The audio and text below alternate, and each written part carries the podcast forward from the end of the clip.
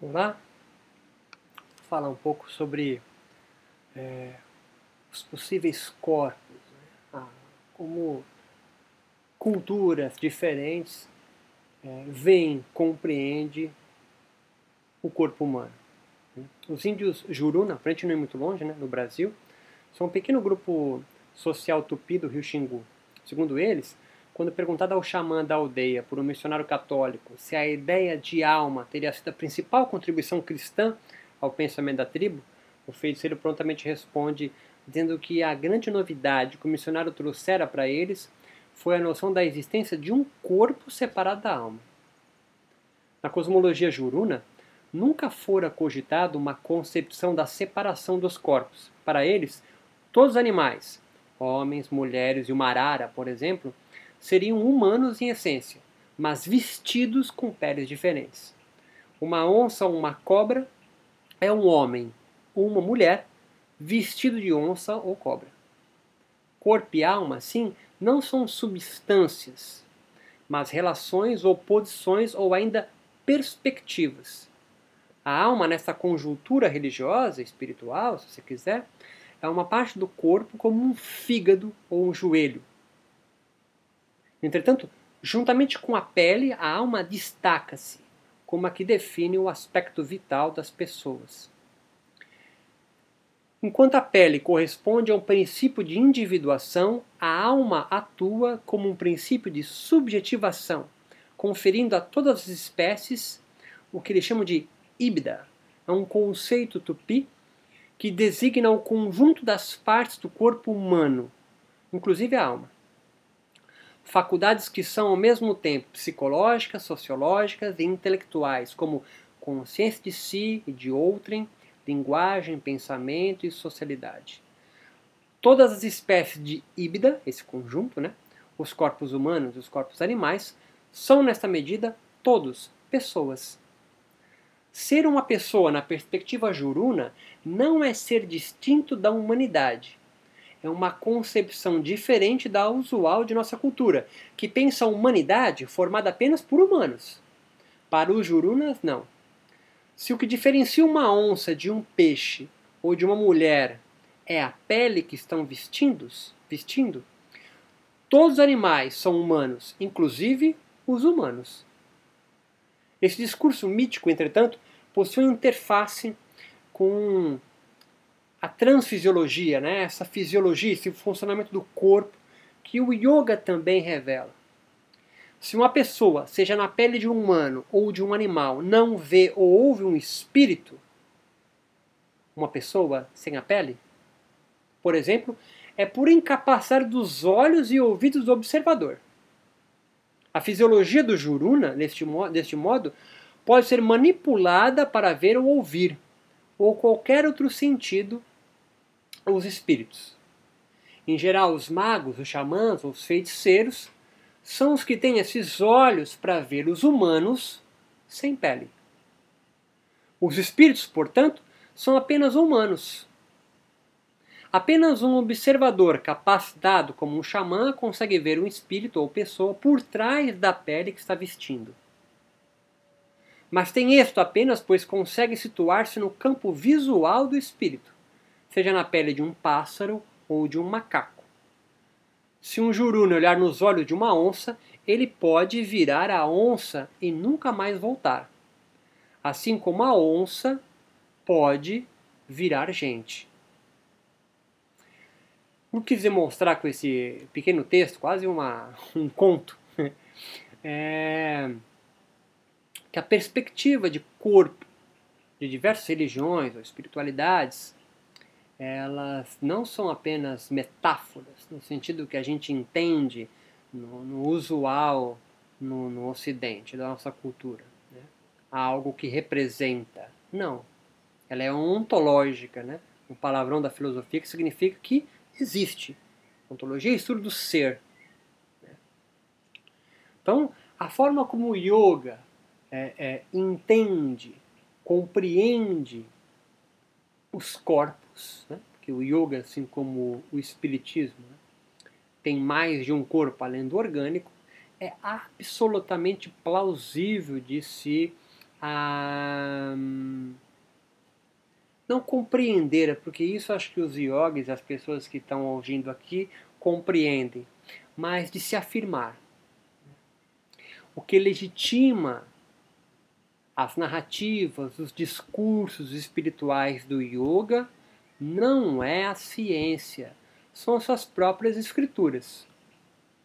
A busca por laicizar o yoga, torná-lo laico, torná-lo não espiritual, afastá-lo de tudo que a gente entende por religião, é uma grande piada, é uma grande pilhéria. É importante a gente é, distinguir religião de religiosos e instituições ou organizações religiosas. A religião em si pode não ter nenhuma relação com a organização que pensa representar. Há uma grande contenda, uma grande briga que se estabelece e, e vai continuar se estabelecendo entre o que os, a religião entende de mística, ou místicos, né? e os religiosos, os devotos? Ou, ou, ou, na verdade os sacerdotes. Né? O místico ele é alguém que estabelece uma conexão direta com esse plano maior, com Deus, com o que você queira dizer. Ele não precisa da intermediação dos sacerdotes. Os sacerdotes são aqueles que mantêm a tradição, são aqueles que estão aptos a traduzir as escrituras. Os místicos não, por quê? Porque eles não precisam, ele estabelece direto, direto a ligação. E os magos? A gente falou isso mais no, no, áudio passado. A magia do yoga. Os magos não pertencem a organização religiosa nenhuma. Um místico, em geral, faz parte do, da religião, mas ele é colocado meio marginal, às vezes até expulso. E o mago? O mago ele não faz parte da organização. Por quê? Porque o feiticeiro, o mago ou o xamã, ele não está preocupado com o sentido da vida. No fim último que as escrituras determinam. Em geral, nenhuma religião, a gente abre um parênteses bem rápido aqui, você não morre existe uma série de preceitos morais a serem seguidos e uma conduta ética. A religião, ela, ela, ela contém isso, né? do yoga ao cristianismo ao protestantismo. Todos eles têm códigos morais a seguir e um caminho último a alcançar. Um xamã, ele não entra nisso. Né? Ou um feiticeiro. Ele vai, faz o seu serviço, entre aspas, né? Muitas vezes é recompensado por isso e volta para sua casinha retirada ou até mesmo participa da sociedade. É só pensar, tá? Não fica imaginando o Harry Potter. Imagina a, a, a, as curandeiras que se você nasceu entre 70 e 80, você vivenciou isso, né? Espinhela caída, mal olhada, ela vinha com arruda, você nem qual que é a religião dela? Ela pode declarar, sou católica, mas o que ela faz não tem nada a ver com o que a Bíblia, a Escritura, a tradição diz. Tá, tá, tá, não sei se você me acompanha nisso. Ela é um xamã, ela é um feiticeiro, ela ocupa é, essa classe, essa categoria, essa gaveta de mago, de magia. Enquanto místico, ele não está tão preocupado com as escrituras, assim quanto o mago. Mas é um caminho quase que, entre aspas, egoísta, porque ele, ele faz para si mesmo. Claro que é uma escola mística, e aí você pode ingressar nisso. Mas sempre a escola mística é marginal à religião. E os magos estão longe, estão altos, eles estão borders, eles são fronteiras, eles estão fora disso. Não é coincidência que a Igreja Católica, a organização, né, a instituição da religião chamada cristianismo, é, condenava e queimava as feiticeiras por não por serem pagãs, por exemplo. Agora, os místicos do deserto, que também participam da religião cristã, estavam no deserto. Estavam nem aí acontecendo com acontecendo com os apóstolos aí construindo os evangelhos. Tanto que não há nenhum místico na Bíblia ali sendo retratado sei se eu conseguir diferenciar. Aonde o yoga se encaixa? O yoga se encaixa em uma religião em construção na modernidade. O yoga não era religião, você tem toda a razão, no, como no tempo medieval, clássico, de Patanjali. Não, século II a.C., século X depois de Cristo, não. O yoga fazia parte do panteão é, que a gente chama de hinduísmo ou brahmanismo. Ele era um darshan, um ponto de vista, ele é uma perspectiva, era uma filosofia. Sim, é.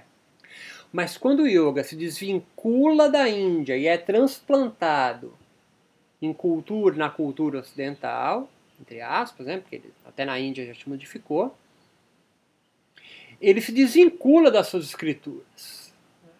Ele vai tecendo a sua própria, sua própria senda mesmo hoje, os mais tradicionalistas, os mais ortodoxos yogis, já falam o yoga,